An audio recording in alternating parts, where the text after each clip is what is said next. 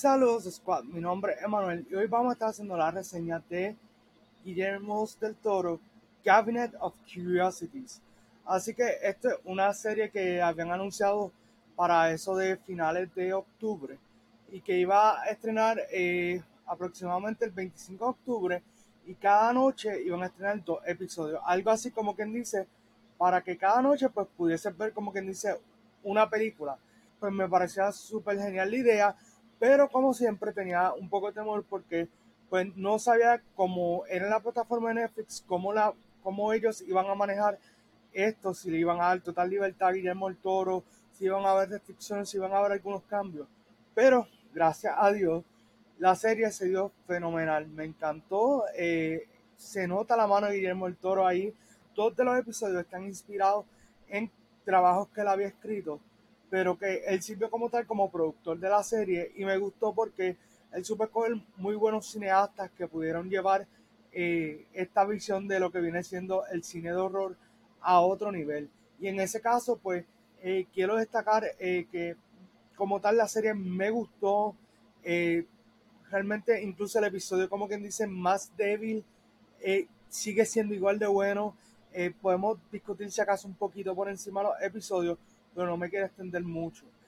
como tal, pues el primer episodio se llama Lot 36, Lot 36, y me pareció genial porque es ese tipo de episodio que tú dices, wow, qué buen primer episodio, ¿qué va a pasar ahora? Y de verdad que me gustó cómo eh, lo fueron trabajando.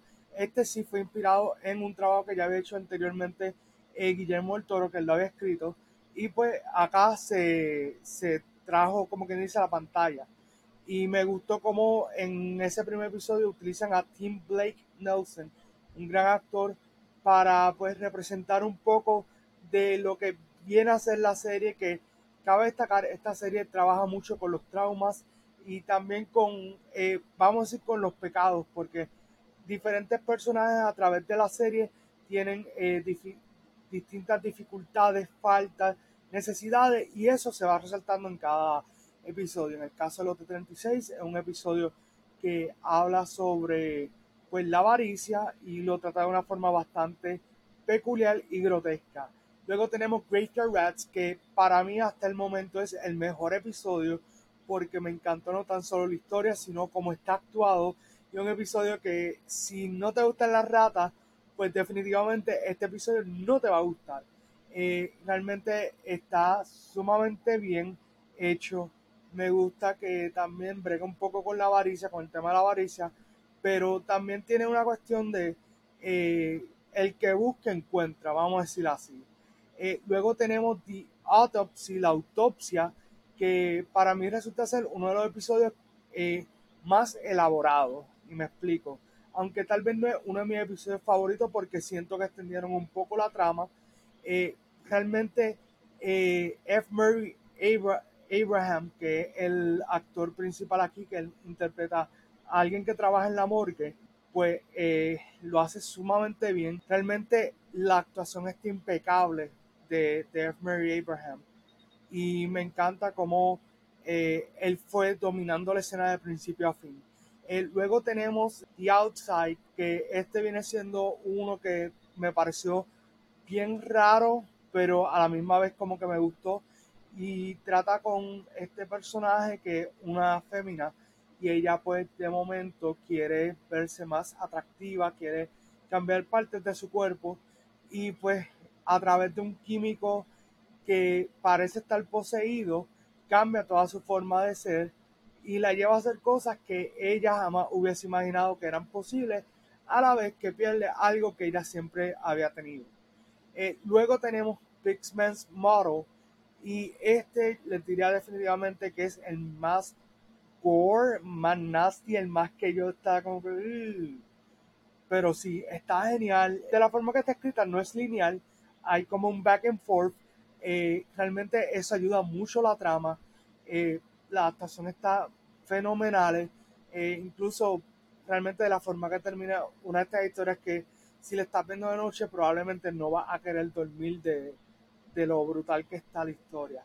Luego está Dreams in the Witch House, que este también me gustó mucho porque cabe destacar, no tan solo sale un actor que todos queremos y llamamos, que es nuestro querido Ron en la serie de Harry Potter.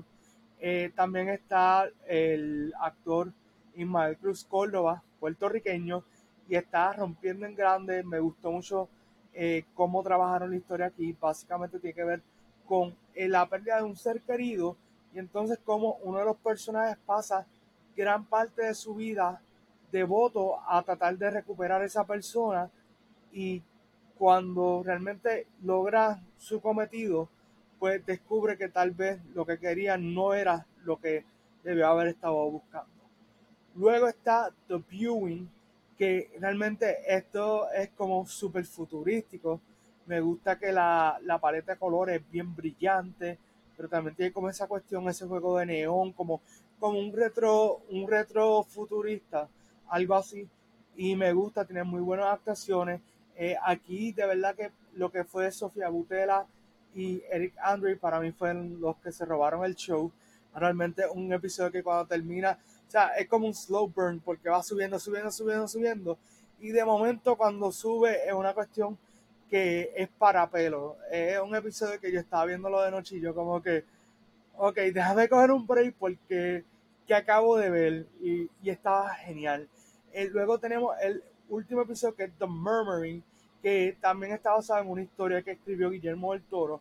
Y pues les voy a ser sincero, este es el cortometraje que creo que hubiese funcionado mejor como tal vez el penúltimo episodio. Entiendo por qué tal vez lo pusieron como el último, porque es dentro de todo el más, yo diría, light, entre comillas. Eh, es el único episodio donde si acaso no ocurre nada negativo al final. Eh, y pues creo que como quien dice, dijeron, pues mira, no, no terminemos esto demasiado de, de dark, vamos a terminarlo como que en una, en una nota positiva. Y pues, como les digo, está muy bien hecho el episodio, está genial. Me parece que esto es como si fuera una historia en los 90, en ese feel de los 90s. Y también sale su actor favorito de Walking Dead, Andrew Lincoln. Me hubiese gustado haber visto con más tiempo en octubre. Sé que ya lo estoy tirando en noviembre, pero es que realmente aproveché todo el tiempo que pude para verlo. Me encantó. Yo creo que yo lo vi como básicamente en dos días, así de bueno está, vale la pena, es algo que si Netflix Power va a ser el año que viene, lo recomiendo full, que consigan también nuevos directores, nuevos cineastas, que puedan trabajar esto, porque realmente, como les digo, aún en el cortometraje que menos me gustó, o en el, mejor dicho, en el, en el largometraje, porque si hay episodios de treinta y pico minutos, cuarenta y pico, pero también hay, hay dos o tres episodios que duran una hora.